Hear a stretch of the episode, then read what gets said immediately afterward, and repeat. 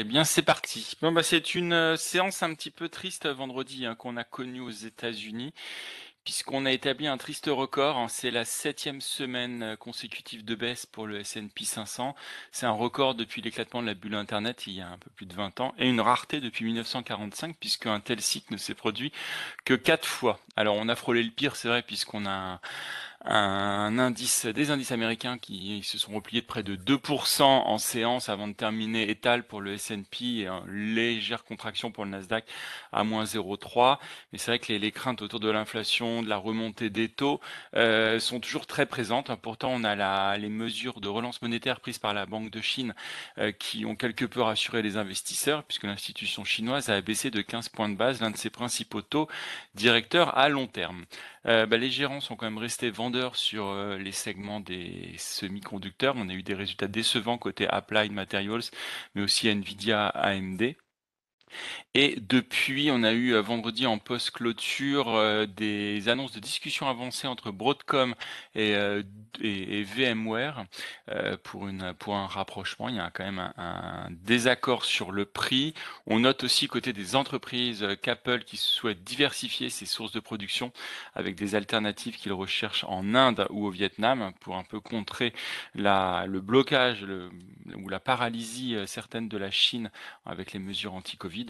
Et enfin, je t'en termine avec Amazon qui annonce être en surcapacité de stockage euh, suite à la frénésie d'achat en ligne qu'avait pu connaître euh, le monde entier pendant la période de Covid. Et cette période est en train de, s'estomper.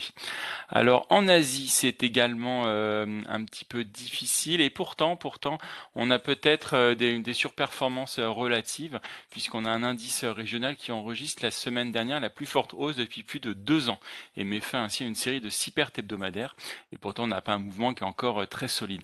Ce matin, le Japon était en légère hausse, euh, Hong Kong, la Chine euh, se contracte de moins 2 et moins 1%. en cause, bah, les villes de Pékin et Tianjin qui renforcent les restrictions liées au Covid après une hausse des cas. Et côté entreprise, on note que les actionnaires de Didi devront voter aujourd'hui le retrait de la cote à New York.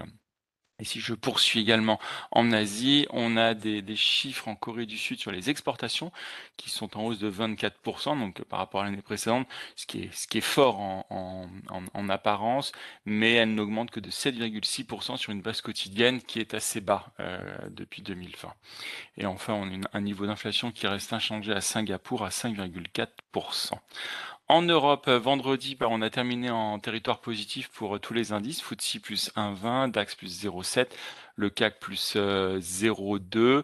Euh, bah, ce qui est rassurant, c'est que la hausse plus importante que prévue de l'inflation en Allemagne, n'a finalement pas eu vraiment d'impact sur le marché. on a eu un indice qui est ressorti à 2,8%, le double du consensus, mais pas de pas d'inquiétude. en termes de secteur, c'est surtout le secteur des voyages et loisirs qui se comportait bien et qui a un peu euh, entraîné l'ensemble des indices, alors que euh, le luxe était pénalisé euh, par des résultats et des perspectives un peu décevantes de, Richemont, ce qui fait que le groupe a terminé lanterne rouge sur le stock 600 avec une perte de moins 13%. Swatch était à moins 3%. Juste, j'enchaîne directement pardon, sur les grandes capitalisations européennes, puisque s'ouvre aujourd'hui à Genève le euh, le salon de la convention de l'aviation d'affaires européenne. Vous avez Airbus qui se dit relativement optimiste pour la division euh, avion d'affaires et ce malgré les, comment dire les conflits euh, que l'on peut connaître et le, groupe va créer un, un fonds de 10 milliards d'euros pour se prémunir contre les crises futures. Eni dans l'énergie qui prévoit de dépenser 2,5 euh, milliards d'euros au cours des quatre prochaines années au Royaume-Uni et indique quand même que 80% euh, seraient orientés vers euh, des projets soit de capture de carbone et, et de développement des énergies renouvelables, mais 20% restant sur la production de pétrole et de gaz, donc énergie fossile. concernant les les minoritaires de Siemens Gamesa, vous avez Siemens Energy qui propose euh, de les racheter, c'est 33% du capital au prix de 18 euros, soit une prime de 33% par rapport au cours avant les premières rumeurs. Euh, côté accord, il n'y aura pas de dividendes versés ou proposés au titre de l'exercice 2021. Vous avez Sanofi qui obtient l'accord de, la FDA sur l'utilisation du Dupixent dans le traitement de l'œsophagite érosive, hein, ce qui est une inflammation allergique de l'œsophage. Et enfin, j'en termine avec BNP Paribas qui cherche à vendre ses dernières unités ouest en Afrique, au Sénégal et en Côte d'Ivoire. Et on parle d'un montant de 420 millions de dollars. Nantes, pour les mid small, je vous laisse la parole.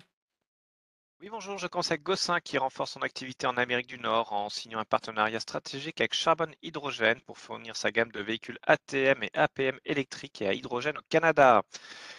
Enertime annonce la signature d'une nouvelle commande pour une turbine ORC de 1,2 MW en Chine. Et je termine avec Retail Estates, le bénéfice EPRA, c'est-à-dire des opérations stratégiques par action.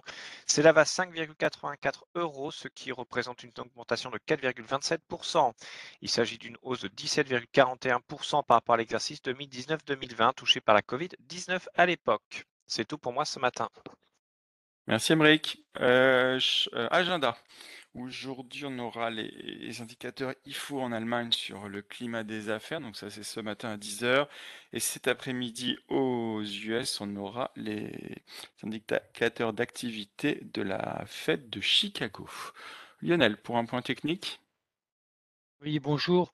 une fin de séance aux US euh, vendredi qui est encourageante, hein, puisqu'on a laissé une grande mèche passe. Il y a eu un nouveau plus bas euh, en séance mais finalement, en clôture, ça en toute fin de séance, ça s'est redressé. Ce qui permet aux indices européens ce matin d'ouvrir en, hausse hein, par rapport à la clôture de vendredi. Donc sur le CAC, on devrait être pas très loin des, plus hauts de, vendredi hein, pour ouverture, hein, c'est-à-dire aux, alentours de 6370. Donc on va tester une fois de plus la, fameuse moyenne mobile 20 jours, qui est baissière depuis un mois maintenant. On va la tester une fois de plus. Vendredi, on l'a testé, mais sans succès on va s'y attaquer une nouvelle fois. Donc si on parvient à clôturer au-dessus et à finir par la retourner à la hausse, ce serait normalement le signe d'un redémarrage. on n'en est pas tout à fait là, mais en tout cas, il va y avoir une tentative supplémentaire en ce sens. Pas de changement au niveau des premiers supports, c'est toujours aux alentours de 6200 sur le CAC. Bonne journée. Très bonne séance à tous.